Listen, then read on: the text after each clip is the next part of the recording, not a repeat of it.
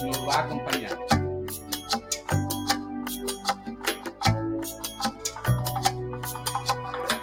Y con ustedes, nuestra estrella de la semana, de cualquier semana, Carmelia Walker. Hola, mi gente, ¿cómo están? ¿Cómo estás? ¿Cómo estás? ¿Cómo que se mueve? Wow, muchas cosas se mueven. Hoy me tiré rapidito, mira dónde estoy. Estoy en Puerto Rico. Ah, Puerto Rico es un tema para el día de hoy, correcto. ¿Y cómo estás tú? Muy bien, yo también con mi cafecito. Mm, Ay, sí, ay, sí. un cafecito. El despertar. No voy a decir la marca porque no, ¿verdad? No vamos No, a no, no, no, no. Solo lo vamos a disfrutar. Sí, sí, sí, sí, sí, sí. Bueno, pues vamos a empezar con nuestra primera sección. ¿Qué es lo que hay? ¿Qué tú cuentas? ¿O empiezo yo? Empiezas tú. Hoy te cedo la palabra. Yo estoy muy interesado en esto, en, en una nueva fecha que voy a incorporar a mi calendario. Tenemos 24 de diciembre, 1 de enero, 4 de julio, 5 de mayo. Bueno, yo creo que hay una, hay una fiesta que yo quiero incorporar personalmente. Y lo más importante, yo sé que muchos, muchas empresas en los Estados Unidos van a incorporar. Sabemos la historia del 5 de mayo. Eh, empezó casi como Sí. una- tiene un, un pedazo de historia, pero fueron las compañías las que eh, promovieron el 5 de mayo, ¿correcto? Y ahora lo celebramos. Eh, Correcto. yo mismo como latino, lo veo como una oportunidad eh, para celebrar con panameños, puertorriqueños, colombianos, cubanos. Es, un- es un- es un- es una fecha bonita. Hay otra fecha que yo creo que debemos incorporar, junio 19. ¿Mm? Junio 19, ¿O Eh, sí? como que de repente nos enteramos. Y bueno, ¿cuáles son los datos de junio 19? Sabemos que eh, el Abraham Lincoln eh, en septiembre 22, busqué esa fecha, de 1862, hizo la declaración de emancipación de los esclavos. Pero solamente dos años después, en junio 19 del 1865, eh, se enteraron los esclavos de Texas de, esa, de que eran libres, dos años antes. Y esa fecha empezó a celebrarse como un día de la independencia eh, afroamericana en Texas. Luego, cuando Cierto. Los, eh, los afroamericanos emigraron de Texas a otras partes de los Estados Unidos, llevaron su celebración a diferentes lugares. En muchos estados es una celebración eh, recomendada, pero hay un movimiento ahora de llevar eh, junio 19 a una fecha nacional, a una celebración nacional. Se llegue a eso o no, yo creo que, que es una fecha bonita, es un momento importante de nuestra historia para celebrar cuando el último pedazo de lo que era la Unión en aquel tiempo se enteró y ejecutó eh, eh, el decreto quizás de emancipación, la proclamación de emancipación. ¿Por qué es importante para Bodega y por qué lo tra- traigo aquí? Porque yo entiendo que el año que viene y por años por venir, tan famoso como el 5 de mayo se va a hacer eh, junio 19. Esa es, mi, esa es mi opinión. ¿Qué tú crees? Porque va a ser grande, porque ya eh, no solamente, mira, estamos hablando de historia, estamos hablando de cosas que traen una tradición grandísima de atrás. Y va a ser tan grande como va a ser 25 de Navidad, como va a ser 5 de mayo. Ya no va a ser un día que vamos a pasar por alto. Y para mí eso tiene un significado grandísimo. Eh, no quiero ir a cuestión de raza, de quien sea, esa es una opinión, un tema general, pero por lo que estamos viviendo en esos días, en esos tiempos, creo que esta fecha de verdad queda marcado y queda algo tremendo para, para la comunidad también bodeguera, porque somos una gran comunidad que hacemos parte de toda esa historia, ¿no? Claro. Ahí, ahí entré a Fran, Fran, Fran eh, Marte, eh, que no se escuchaba, no se escucha un poquito, vamos a ver si lo sube Fran ahí. Eh, Fue que entré a otra página y me quedé esperando donde decía se estaba probando la cámara, pero vi que tú me habías mandado otro link y ahí fue que ahí pasó el problemito. Está bien. Pero bueno, buenos días, buenos días para todos. Buenos días, Carmelia, José. Buenos días, eh, Fran. Qué bueno que seguimos con esto, este programa que es tan importante para nosotros los bodegueros para informar y mantenernos informados a nuestros bodegueros, mantener informados a nuestros bodegueros y comentar los tópicos eh, de la actualidad. Cuéntame, eh, tú tienes dos mensajes para nosotros, dos historias. Cuéntanos rapidito. Ok, eh, mira, tenemos lo que es el, el problema de los vendedores. Nosotros apoyamos a los vendedores independientes localizados en áreas donde no afecten a negocios establecidos y deben estar regularizados eh, por las autoridades. Eh, yo creo que la actitud o lo que ha dicho el, alcalde, que todavía no ha definido realmente quién es que va a tomar eh, el control en sí y cómo se va a manejar lo que son los vendedores en la calle independiente eh, para regularizar eso que no afecte a los negocios establecidos, que pagamos tasas y que pagamos mucho dinero, pagamos empleomanía. O sea, eh, es, algo, es algo que todavía no se ha definido bien y en lo que debemos ser muy cuidadosos, las autoridades deben ser muy cuidadosos en dejar eso, ese cabo suelto sin, sin tener una, una beneficio. Fran, y el otro tema que hablaba de la policía, ¿qué me, qué me querías comentar? Ok. El tema de la policía, primero yo creo que la policía no debe dejarse fuera en nada. El, la policía es, se está haciendo una reforma, se aprobó una reforma. Yo creo que nosotros debemos ser parte, como minoría, como comerciantes, debemos ser parte de esas discusiones con la reforma que se va a llevar en, en la policía. Uh -huh. Nosotros necesitamos una policía eh, fuerte que haga mantener el orden, que pueda mantener el orden y someter a quien viole la, la, la ley, la, la, la, ley. Entonces, Correcto. no podemos tener una policía difusional. Ahora, sí necesitamos que estén apegadas a su reglamento y que haya comunicación. Eso es lo que mayormente nosotros estamos pidiendo, una mayor comunicación. Departamento de Policía con las comunidades y los pequeños comerciantes, o sea, con todas las comunidades, para que vengan otra vez el patrullaje caminando, donde cada precinto logre conocer su vecindario, logre conocerse, los policías conozcan los vecindarios y así va a haber menos crimen y va a haber una mejor comunicación y una mayor efectividad en la acción de la policía. Muchas gracias, Fran. Ok. Eh, eh, ¿Tiene otra noticia ahí interesante? Sí, sí, quería, quería decirle a, a, a Fran que, que, es muy bueno ese tema de la seguridad entre, entre la, popul eh, de la población. O sea, pues si no tenemos seguridad de, de nuestro más arriba, entonces va a ser un caos. Así que me gustó mucho de lo que mencionaste, Fran. Pues yo esta semana eh, creo que me, me, me llevó a mi, si lo digo van a pensar que soy vieja, no, a mi, a mi tiempo de graduación. porque, este año fue un poquito triste, pero la verdad, el ser humano somos tan cambiantes. Hacemos cosas hoy, mañana lo cambiamos. En mi tiempo de graduación yo tenía que tener la capa, tenía que mortificarme para el prom y había que estar juntos. Pero este año, por lo que sabemos, corona no, coronavirus no nos permitió todo eso por el contacto, los seis pies, imagínate, un, una escuela que lleva 30, 40 niños hace un poquito diferente. Y este año vi algo muy hermoso que me fascinó, la caravana de los graduantes, o sea que los profesores salieron todos, se unieron y llevaron globos y pasaron por la bodega a buscar agua, sándwiches para celebrar con los estudiantes su graduación. Así que le tengo que dar un aplauso a la clase de 2020 este año, que yo sé que fue duro porque no tuvieron prom, no tuvieron muchas cosas, pero tuvieron esa oportunidad de celebrarlo. Así que hola bodega, comparte esa alegría con, con ellos eh, en, este, en este momento. No sé qué opinan ustedes. Bueno, ya lo tenemos. Eh, junio uh, 19, una nueva celebración Eh, necesitamos a la policía reformada, pero la necesitamos ahí. Esa es la opinión de, de Frank. Eh, también eh, un mejor control de los vendedores en la calle. Y, y bueno, a los niños, a, a, los jóvenes que se han graduado, felicidades de aquí.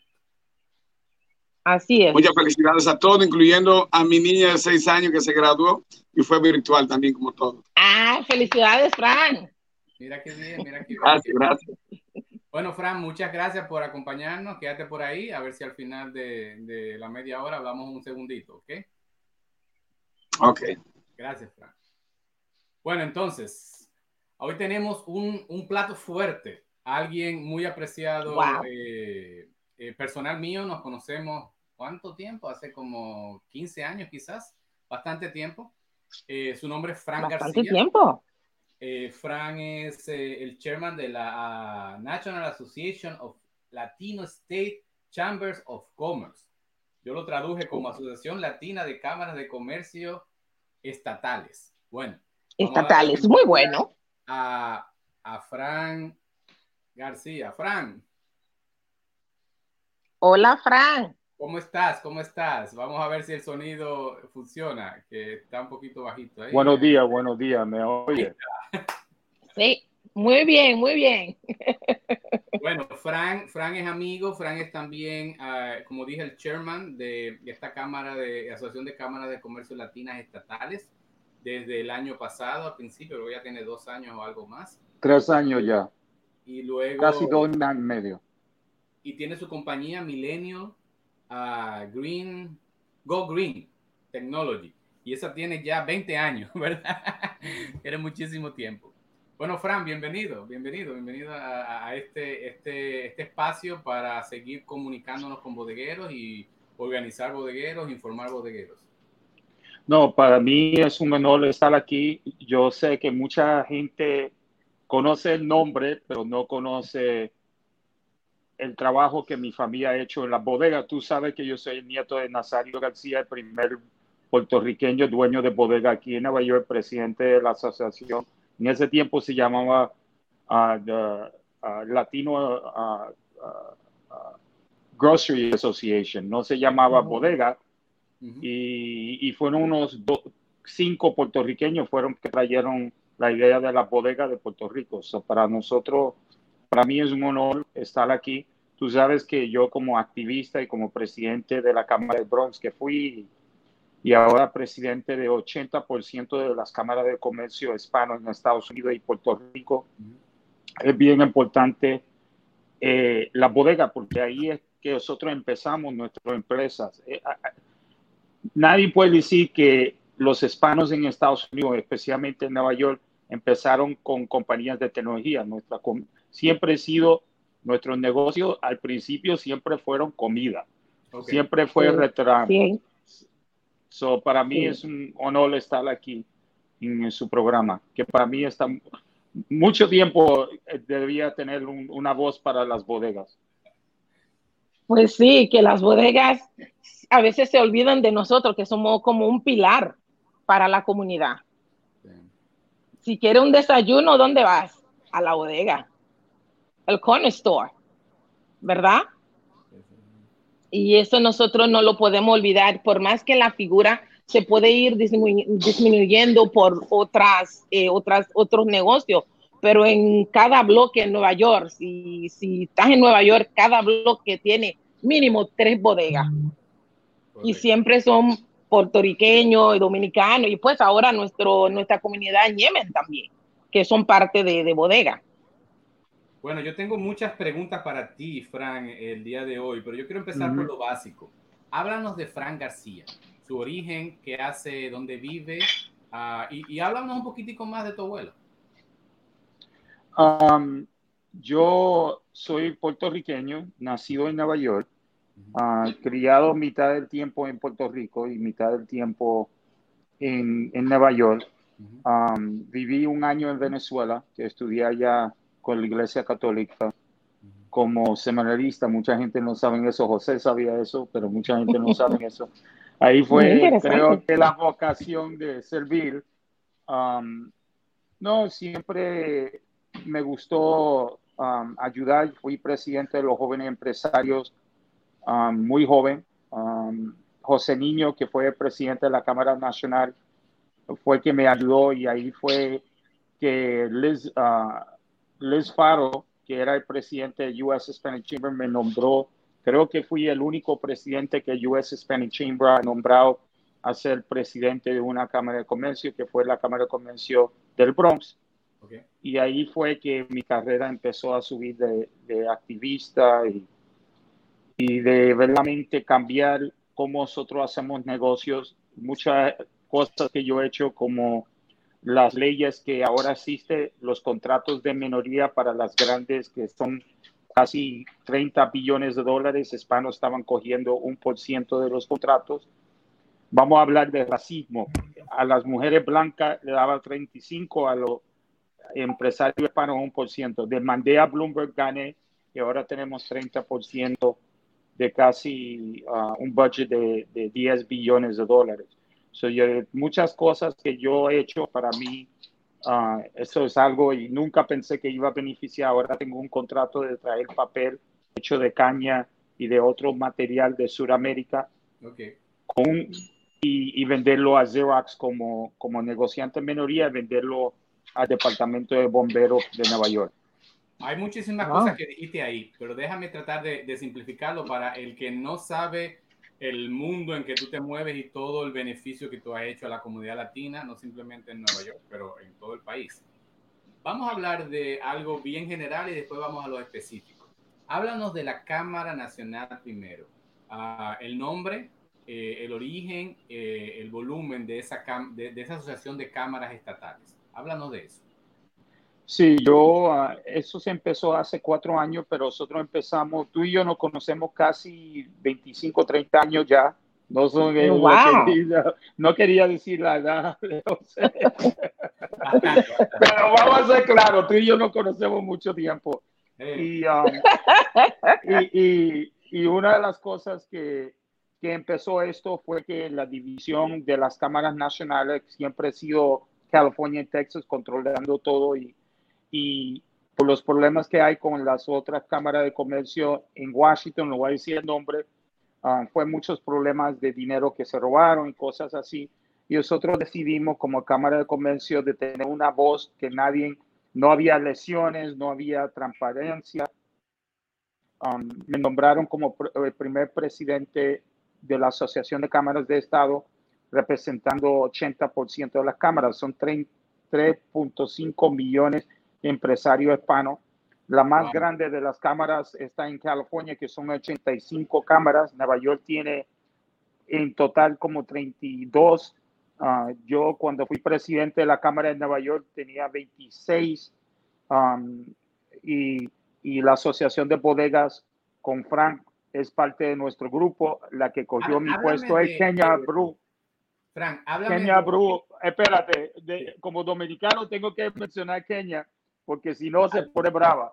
No, a, a, hablemos, de, hablemos, de, Kenia y del esfuerzo de la Cámara Estatal Nacional. Pero déjame entender, está una Cámara, eh, una, una colisión de cámaras estatales a nivel nacional, tú eres el chairman, sí. me dijiste que la mayoría está en California, pero está en todo el país. Y entonces ahora bajamos a la Cámara la, de Estado, la, local, la de Nueva York. Háblame de quién es la persona, yo espero entrevistarla en el futuro, pero háblanos de eso, porque quiero, quiero que el bodeguero que nos ve entienda qué cámara está cerca de ellos y cómo pueden involucrarse. En Nueva York hay 26 cámaras, está la Cámara de Comercio Hispano del Bronx, que yo fui el presidente, ahí donde empecé.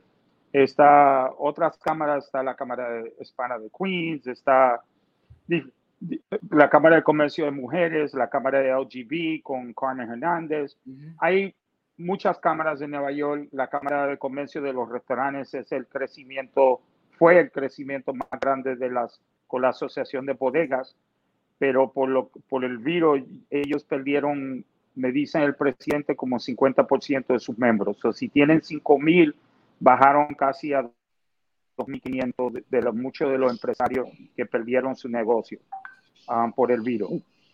Pero, Yo quisiera um, hacer una pregunta, no te quiero interrumpir. Que fue un líder de la Cámara de Comercio de Mujeres tiene como 50 mil miembros ella.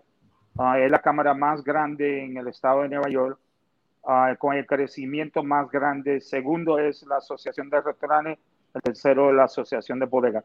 Y estamos hablando de la Cámara de Rochester, Buffalo, Syracuse, que ayudé también allá arriba.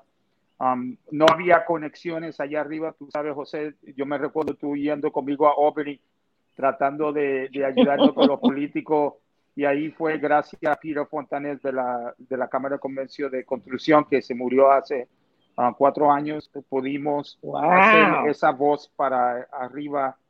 Um, está Johnny Toro también, que de la Cámara Dominicana, que murió hace, uno, uh, hace unas semanas, que un gran líder dominicano. Um, pero nosotros en estos momentos, eh, las cámaras en Nueva York se están organizando, no son tan... Tenemos cámaras como en Chicago, tengo cámaras en Florida, tengo cámaras en, en, Las Vegas, en Utah, um, pero el Rhode Island es una de las más nuevas de, todas las cámaras en Estados Unidos, con unos 500 um, miembros. Um, Massachusetts tenía cámara, um, la comunidad dominicana se están uniendo como se hicieron en Nueva York para poder tener un base. muchas de las bodegas en, en, en esa área de Massachusetts se están organizando. Pero creo que el trabajo mío como presidente de la Cámara de Nueva York Nacional es ayudar a la Cámara de Nueva York y todas las cámaras, hacer una voz. Y, más importante es pelear para los miembros, porque no tenemos una voz. Um, yo tuve una reunión con Trump hace dos semanas y todo el mundo en esa llamada, muchos eran mexicanos, apoyaban, um, apoyaban que, que Trump no dé el dinero para la gente que necesita acá, los hospitales, los policías en Nueva York, California, en Chicago. Y tú sabes que salió en toda la prensa porque yo sé el único que no tenía miedo a Trump y le di duro y, y, para mí eso fue algo grande porque tenemos que ayudar um, a Nueva York y tenemos que ayudar a California ahora con los empresarios por estos que están pasando. Muchos los robaron en el Bronx y uh, yo soy parte del comité del alcalde de abrir Nueva York de nuevo y una de las cosas que, que vimos que muchos empresarios, hasta miembros de Frank, perdieron su negocio. so, y, y, ese dinero que venía de Trump era importante, pues si ese dinero venía, ese dinero ayudaba a esta bodega que perdieron su negocio. Gracias a una asociación dominicana que se llama Somos, que son doctores dominicanos, dieron medio millón de dólares, creo, um, y los Yankees dio otro medio millón para poder ayudar que las bodegas tengan 10 mil dólares para abrir de nuevo. Frank, esas son las cosas que están pasando nacionalmente. Muchas gracias. Yo sé que Carmelia tiene unas preguntitas que le queremos hacer a todos nuestros eh, eh, entrevistados. Y bueno, hay muchísimas cosas que hablar contigo. Yo creo que esto da para que tú vengas cada, cada dos meses a reportar. No, no, no. Yo creo que lo necesitamos como más frecuente. Pero yo, en lo personal, quisiera preguntarte, ¿no me escucha? Vamos a ver. Y ahora sí me escucha. Eh, Frank, ¿cuál es tu sándwich favorito? Fran, si no escucha, déjame si me escuchas a mí. Ella pregunta cuál es el Sí, yo te escucho. Sí. Sí, sí. Y le escuché, ¿cuál es su sándwich favorito? No escucho a ella, te escucho ah, a ti. Pero me escuchas a mí. ¿Cuál es tu sándwich favorito? ¿Cuál es el sándwich que más te gusta a ti de una bodega? Uh, el de roll de huevo, uh, bacon y sausage. Eso es lo que a mí me gusta de la bodega. Ah, o sea, que él es favorito bacon y sausage. Eso, eso, no ha cambiado. Otra pregunta. Eh, tú, eres, tú tienes tus orígenes en Puerto Rico. ¿Cuál es el plato puertorriqueño que más te provoca? Um, yo creo que el, el arroz uh, con corn beef, que es algo que mi, mi, abuela iba a la bodega de mi abuelo y lo cogía el corn beef y hacía arroz con, con corn beef. So para mí eso es lo que de niño y siempre me gusta a mí. Qué bueno, qué bueno, qué bueno. Bueno, Fran, eh, una última cosa que queremos pedirte, un consejo final a los bodegueros, algo que tú digas, mira, esto, esto es algo que me gustaría decir a los bodegueros que pueden mejorar, algún consejo que tú tengas. Una cosa que quería hablar de la bodega, que es el futuro de la bodega. Quizá en un par de semanas me puede invitar para eso, porque tú sabes que yo peleé contra la compañía que era um, Bodega Box, que venía con una tecnología para poner las bodegas fuera de negocio. Y tú sabes, por esa campaña que hice yo, no pudieron venir a Nueva York y creo que la tecnología es bien importante. Yo creo que las bodegas 7-Eleven y todo están haciendo delivery y tenemos que tener tecnología. Si las bodegas no se preparan, van a ir fuera del negocio, como pasó a muchos empresarios um, que pasó Blockbuster, tú venías y rentaba tu, tu, tus, tu, películas, ya ellos están fuera del negocio porque Netflix tenía la tecnología. Yo creo que muchos los empresarios bodega tienen que, yo sé que José, tú tienes una tecnología nueva que está ahí en el mercado y eso es importante para que la gente um, use esa tecnología porque es el futuro de los empresarios. El que no hace tecnología, los únicos negocios que, que abrieron ahora fueron las que Amazon vendió online. Yo creo que es el futuro de negocio y, y esa es la forma. Ah, y las bodegas tienen que comprar en grupo. ¿Por qué no están comprando café en Colombia? Eso es lo que estamos haciendo en Sudamérica con la Cámara Nacional, empezar un grupo de compra donde podemos, como yo hice con el papel, cómo podemos traer otros productos de México y Sudamérica. Ese es el futuro. Yo creo que la gente se tiene que preparar para el futuro Um, especialmente la bodega. Muchas gracias, Frank. Eh, definitivamente tenemos que hacer ese programita eh, para hablar del futuro de bodegas. En unas cuantas semanas tú vienes con tus ideas, Frank, el otro Frank Marte también con las suyas y eh, podemos hacer un pequeño summit de qué pensamos, cómo debe ser la bodega del futuro. Fran, muchísimas gracias. Tú eres un, tienes una historia desde tu abuelo con las bodegas sigues apoyando a, todo el mundo que está organizando bodegas y gracias por tu tiempo. Un abrazo. Gracias. Ok, felicidades. Bye bye, bye bye, bye Bueno, ahí, ahí tuvimos a, a, Fran García. Qué bueno. Voy a entrar ahora. Sí, qué tremendo. Yo creo que Fran tendrá que volver. Claro, claro que sí. Ahora, ahora vamos a hacer los anuncios para concluir voy a llamar a Fran Marte a ver si nos da alguna, algún anuncio. Ah, estás de nuevo en cámara. Fran, ¿qué hay? Bueno, dame decirte que para retocar un poquito el tema de, de Frank, eh, es una persona, es una persona muy clave en, en, en, las organizaciones, en la Cámara de Comercio, la Asociación de Bodegueros, en todo, porque Frank es una persona que le habla claro, él no tiene pelo en la lengua, como dice, él no le importa el funcionario y nada, Frank le habla claro a quien sea. O sea, es una persona que se ha mantenido siempre activo en lo defendiendo lo que es los pequeños comercios, pequeños negocios, los negocios latinos. Para mí es muy importante que él sea parte del grupo de nosotros y para mí es un orgullo que él sea mi amigo personal. Bueno, pues vamos a, los anuncios ahora. Eh, yo creo que hay un anuncio que lo presentaste tú la semana pasada, pero sigue la campaña que ustedes tienen de, distribución de máscaras. Háblanos un poquito de eso.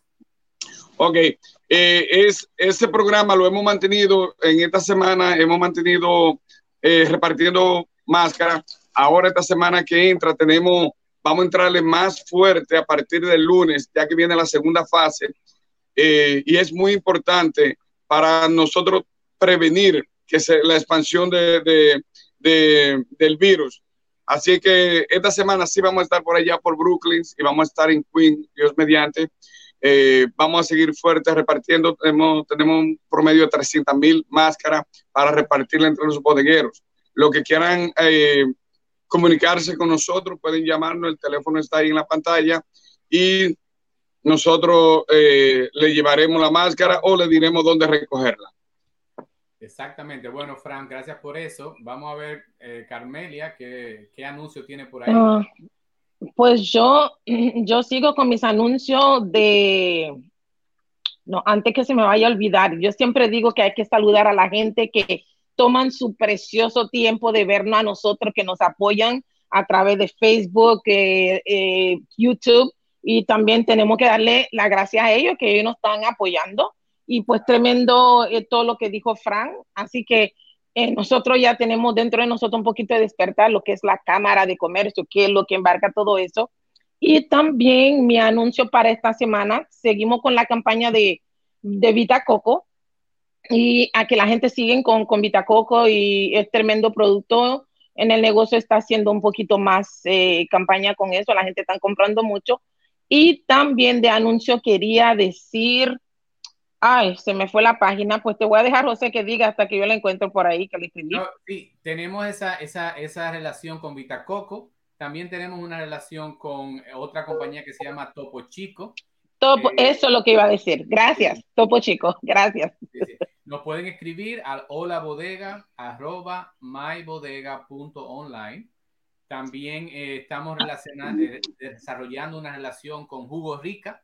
También si ustedes quieren recibir alguna promoción, alguna visita de los equipos, eh, por favor comunicarse con nosotros. Bueno, y también le decimos a ustedes que cualquier anuncio que ustedes quieran hacer, nos escriben y nosotros lo vamos a poner en esta sección. Yo voy a terminar recordándole que si usted tiene algún joven en la casa eh, de último año de high school o de universidad que quiera ayudar y hacer, hacer un internship con eh, My Bodega Online, la compañía que patrocina este, este programa. Eh, también le pueden decir a su hijo que nos comunique, se comunique con nosotros. ellos saben cómo, usando el at My Bodega Online en Instagram, en Facebook, en Twitter. Entonces, ah, ya saben, algún muchacho que quiera ayudarnos a crear eh, y hacer crecer My Bodega, eh, puede comunicarse con nosotros para un internship online desde la casa. Eh, y eso, eso le puede ayudar a ellos y nos puede ayudar a nosotros definitivamente. Bueno, aquí estamos. Hola Bodega, sábado 20 de junio 2020. Muchísimas gracias por su participación. Frank, como siempre, muchas gracias. Carmelia. Gracias a ti, José. Un, un abrazo grande. Hasta la semana que viene. Gracias, igual. Espero verte pronto por aquí. Hasta la semana que viene.